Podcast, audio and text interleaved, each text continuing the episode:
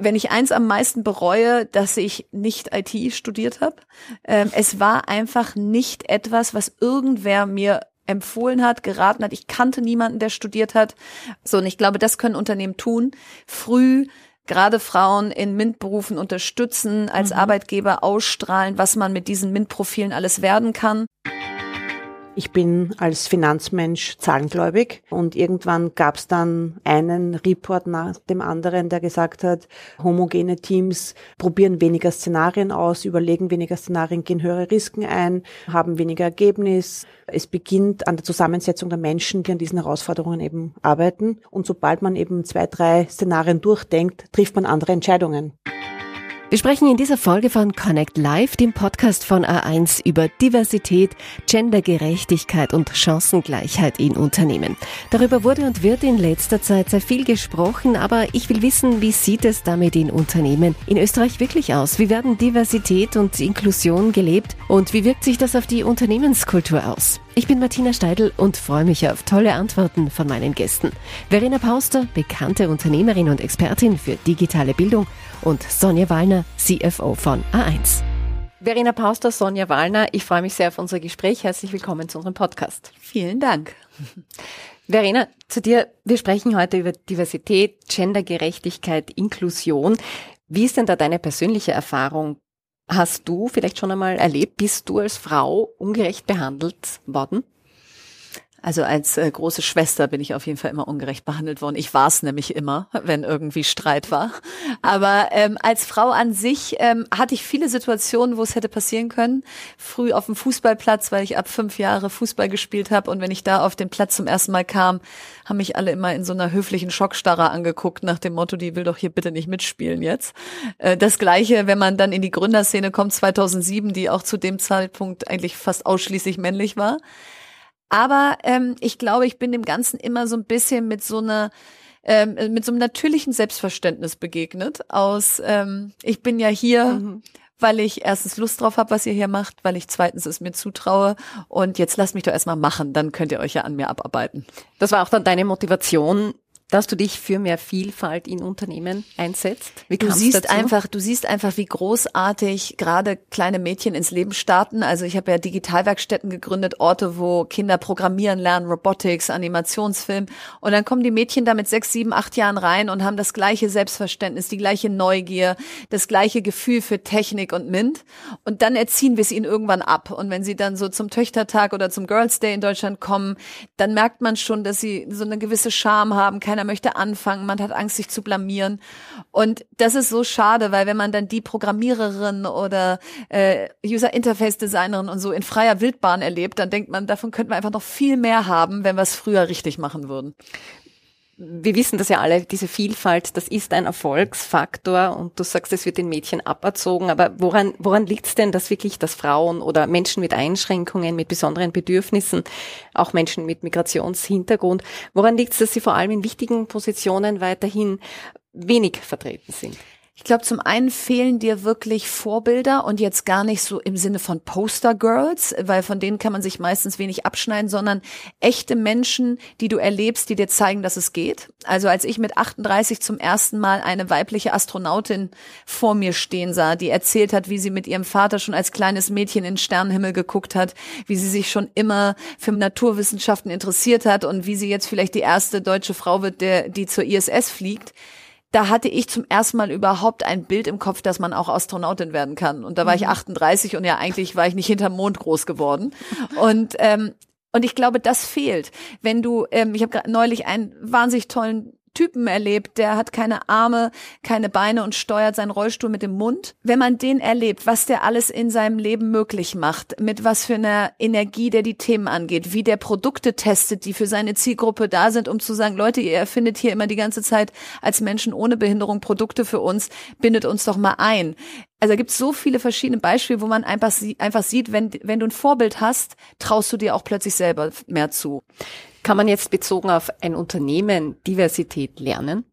Wo fängt man da Auf an? Auf jeden Fall kann man es lernen. Also wenn ich rein homogene Führungsteams habe oder das muss auch noch nicht mal geschlechtsbasiert äh, äh, homogen sein, sondern manchmal ist es auch einfach Homogenität in der Denkweise, dass man einfach immer in diesem, das machen wir hier schon lange so, ja, ja, das ist ganz nett, was Sie da sagen, junge Dame, aber das haben wir schon mal 1990 ausprobiert und da hat es auch nicht geklappt. Also wenn man einfach als Unternehmen zu wenig Lust auf Neues hat, auch zu wenig die Türen für, für Diversität öffnet, dann gibt's ja alle eingängigen Studien, mache ich weniger Umsatz, habe mehr Fluktuation, habe weniger Unternehmenserfolg.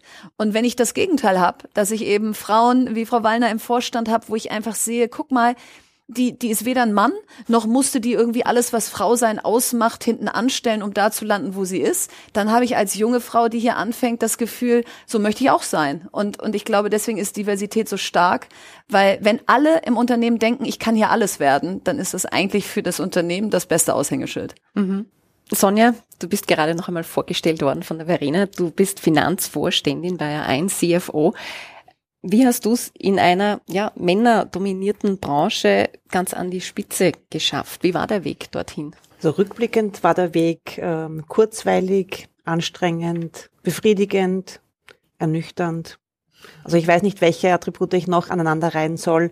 Ähm, jedenfalls war es eine schöne Zeit. Ähm, ich bin seit 22 Jahren in diesem Haus, also es ist wirklich eine lange Zeit und ich habe einfach ganz, ganz viel erlebt und bin ohne Scheu durch die unterschiedlichsten Projekte, Themen, Aufgabenrollen hindurchgeflogen, möchte ich sagen, weil die Zeit ist verflogen, habe es gewagt, äh, habe Erfolge und Misserfolge gefeiert und betrauert, habe mich selbst entwickelt, habe mich selbst hinterfragt und bin heute das, was ich geworden bin, eine Frau, eine Finanzvorständin, ähm, jemand, der Mitarbeiter unterstützt, ähm, der Mitarbeiter fördert, fordert, challenged äh, und gemeinsam Ziele erreicht. Also das ist so ein, ein, ein Potpourri an, an Vergangenheit. Ähm, mhm. Es war nicht immer schön, es war nicht immer einfach, aber es war äh, rückblickend ähm, eine wirklich tolle Zeit. Ja, nicht immer schön, nicht immer einfach. Was waren da denn so die größten Hürden für dich wirklich vielleicht als Frau? Ich möchte das gar nicht als Frau äh, beziehen, weil ich habe mich nicht immer oder ich habe mich nicht als Alien gefühlt. Also ich war mhm. nicht äh, äh, frauenfokussiert und ich äh, muss auch sagen, ich habe dieses Thema Frauenförderung und Frauenunterstützung erst sehr, sehr spät ähm, entdeckt, weil für mich war alles klar, jeder hat die gleichen Voraussetzungen, jeder ähm, kann es schaffen, jeder hat die Möglichkeit, Projekte zu machen, aufzuzeigen, in die erste Reihe zu treten, bis ich dann irgendwann draufgekommen bin, dass eben nicht so ist. Mhm. Und es ist vielleicht ähm, bevorteilt durch mein Naturell, dass ich mir einfach wage, dass ich mutig bin, ähm, dass ich ausdauernd bin, ähm, gerne mit Menschen arbeite, gern technisch arbeite, gern lerne, was auch immer diese Voraussetzungen sind. Es hat aber äh, lange Zeit für mich nichts Besonderes bedeutet, dass ich eine Frau bin und das geschafft habe. Mhm. Das vorhin, da wollte ich kurz unterbrechen, äh, irgendwann bist du draufgekommen, es ist nicht so. Was war da der Knackpunkt, wo du erkannt hast, dass sich Anstrengungen, Investitionen in diesem Bereich der Diversität wirklich lohnen? Das, das Thema ist, ähm, ich bin als Finanzmensch zahlengläubig und irgendwann gab es dann einen Report nach dem anderen, der gesagt hat, homogene Teams probieren weniger Szenarien aus, überlegen weniger Szenarien, gehen höhere Risiken ein, ähm, haben weniger Ergebnis, äh, scheitern häufiger, äh, sind weniger kundenorientiert. Also es ist einfach eine lange Reihe an unterschiedlichen Themen äh, und das Ergebnis war fast immer, es beginnt an der Zusammensetzung der Menschen, die an diesen Herausforderungen eben arbeiten. Und diese Herausforderungen können bestmöglich durch die Einbindung unterschiedlichster Historien können Mann und Frau sein, kann aber auch eben äh, Behinderungen sein, können Ausländer sein, können unterschiedliche Lebensgeschichten sein und die lösen einfach Themen anders, bringen andere Szenarien, andere Risiken rein und sobald man eben zwei, drei Szenarien durchdenkt, trifft man andere Entscheidungen.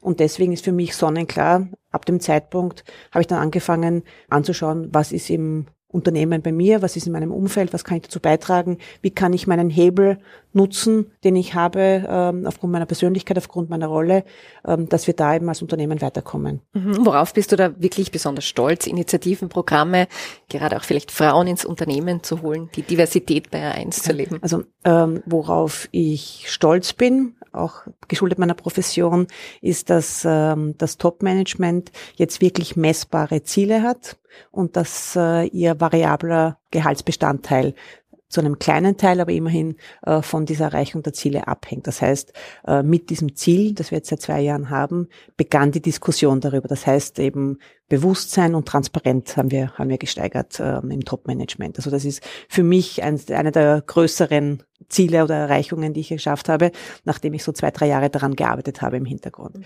Und dann gibt es ein, ein Thema, ähm, wo es einfach wirklich jetzt eine Blumenwiese aufgegangen ist von, von vielen Themen, die wir machen. Also äh, begonnen haben wir mit der Unterstützung der Frauen, ähm, die Mütter werden, äh, mit Karenz, Vorbereitung und Begleitung ähm, dahin bis zum Coaching, damit sie einfach wissen, wie sie die Anforderungen an Mutter, Partner, Mitarbeiterin sein auch einigermaßen unter über die über die Bühne bringen. Dann bin ich Gründungsmitglied mit der A1 bei der Mentality Stiftung, das heißt, dass wir Frauen eben in, in MINT-Berufe bekommen. Ähm, dann unsere Frauen Female Leaders Circle, wo wir Frauen empowern und stark machen, dass sie eben diese Stärke auch weitergeben an andere ja, und so viel mehr, ich weiß gar nicht, was ich noch weitermachen soll, ein Töchtertag. Also es ist wirklich äh, viele schöne Initiativen, die gebündelt eine nach dem anderen wirklich jetzt aufgehen und auch wirklich Erfolge zeigen. Wir steigern den Frauenanteil, wir steigern den Frauenanteil äh, in Führungskräften. Wir arbeiten daran, also das ist schon fein, was mhm. wir da Schritt für Schritt zusammenbringen. Ja, ja, vieles, was schon erreicht wurde. Verena, welche konkreten Schritte kannst du denn einem Unternehmen empfehlen, das mehr Vielfalt schaffen will, auch speziell vielleicht was den MINT-Bereich, die MINT-Berufe betrifft? Also ich glaube, das geht los bei den Auszubildenden und bei den jungen Menschen, die man ins Unternehmen holt. Also ich habe mal irgendwann gesagt, wir brauchen eigentlich Quoten von unten.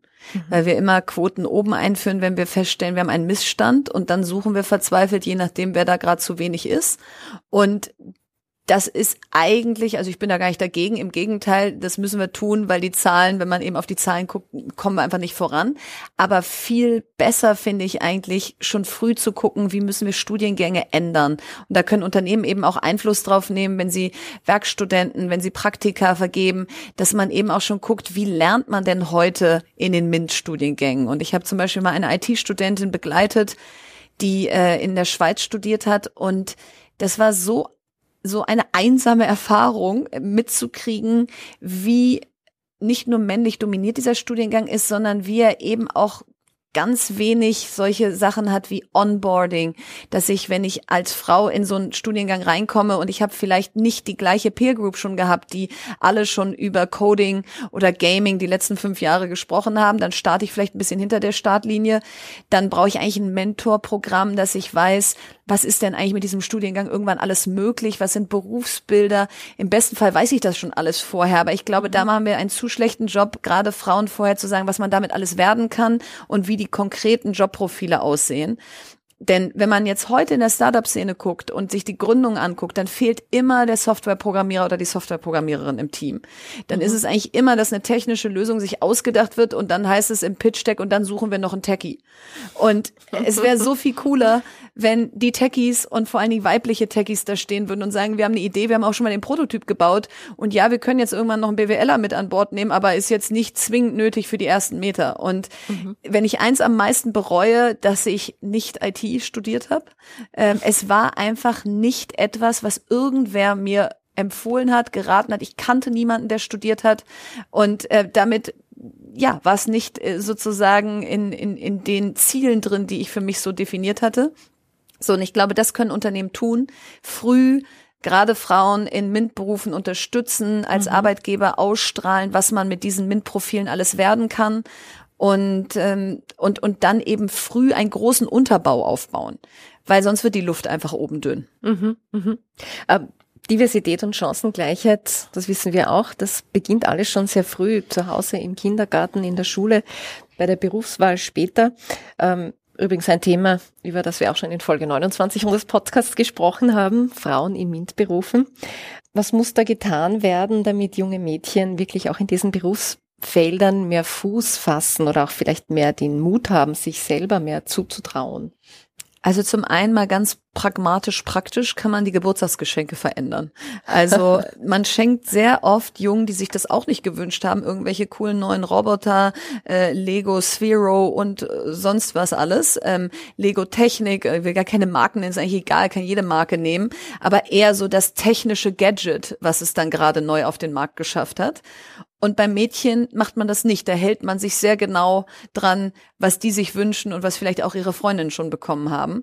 Und da wieder die Erfahrung aus den Digitalwerkstätten, stellst du ein M-Bot oder eine Platine oder irgendwas legst du vor die Mädchen und sagst, jetzt machen wir digital Musik oder wir machen einen Animationsfilm und ihr denkt euch die Backgrounds, die Geschichte, die Charaktere aus, ihr schneidet das Ganze dann haben die Mädchen daran genauso viel Freude, dann wünschen die sich danach die gleichen Sachen, aber wir müssen sie mehr auf den Plan rufen. Mhm. Und das tun wir deshalb, glaube ich, nicht, weil wir als Mütter so nicht sozialisiert wurden. Deswegen kommt uns das weniger in Sinn. Und die Väter eben auch so Bilder haben. Ich habe immer mit meinem Vater die Modelleisenbahn zusammengebaut und meine Schwester ist dann auch mal gefahren. Mhm. Und deswegen, glaube ich, fängt es mit sowas ganz Banalem, Einfachen an und geht natürlich dann in der Schule weiter. Ja. Das Thema muss in die Schulen, damit es alle erreicht und damit die Klassen automatisch gemischt sind, was das Thema angeht.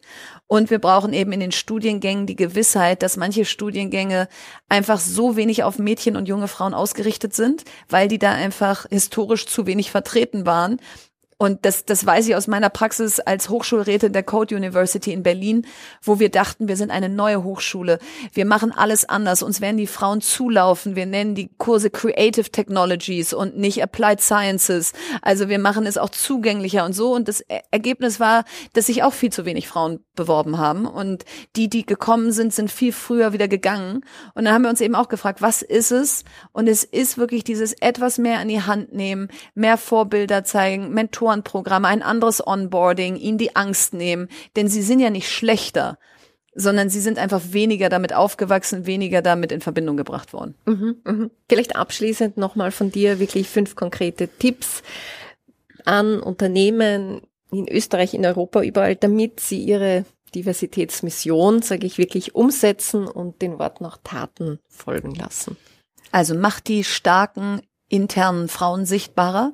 Häufig laden sich Unternehmen immer nur Leute von außen ein, statt zu zeigen, wen haben wir eigentlich Großartiges in unseren eigenen Reihen. Denn das sind die, die ich unmittelbar erlebe. Und wenn ich mehr über die mhm. weiß, dann habe ich auch mehr Anknüpfungspunkte.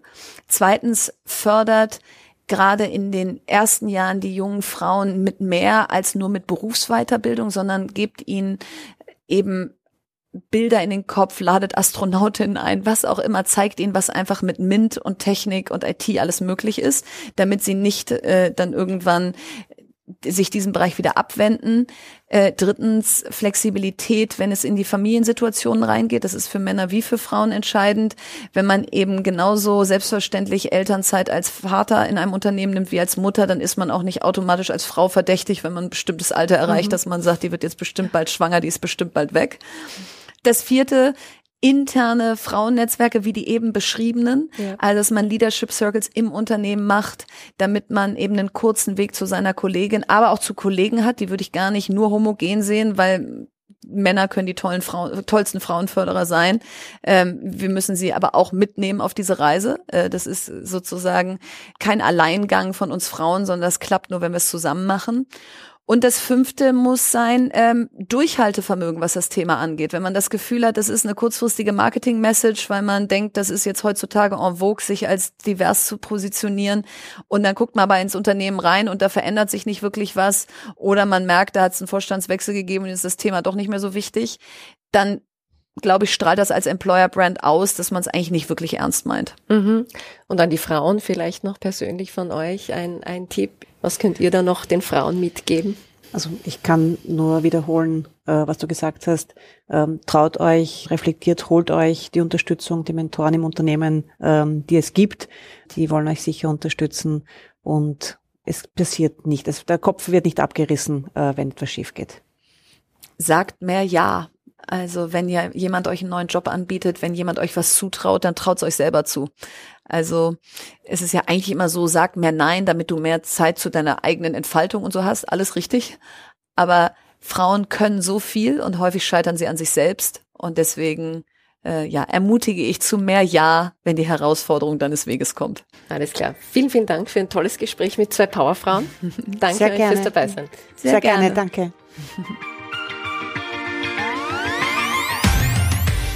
Zwei tolle Frauen sind das, die wirklich Mut machen und Selbstvertrauen geben. Das war's für heute von Connect Live, dem Podcast von A1. Feedback, Wünsche oder Anregungen bitte gerne per Mail an podcast.a1.at. Ich sage danke fürs Zuhören und freue mich schon auf das nächste Mal.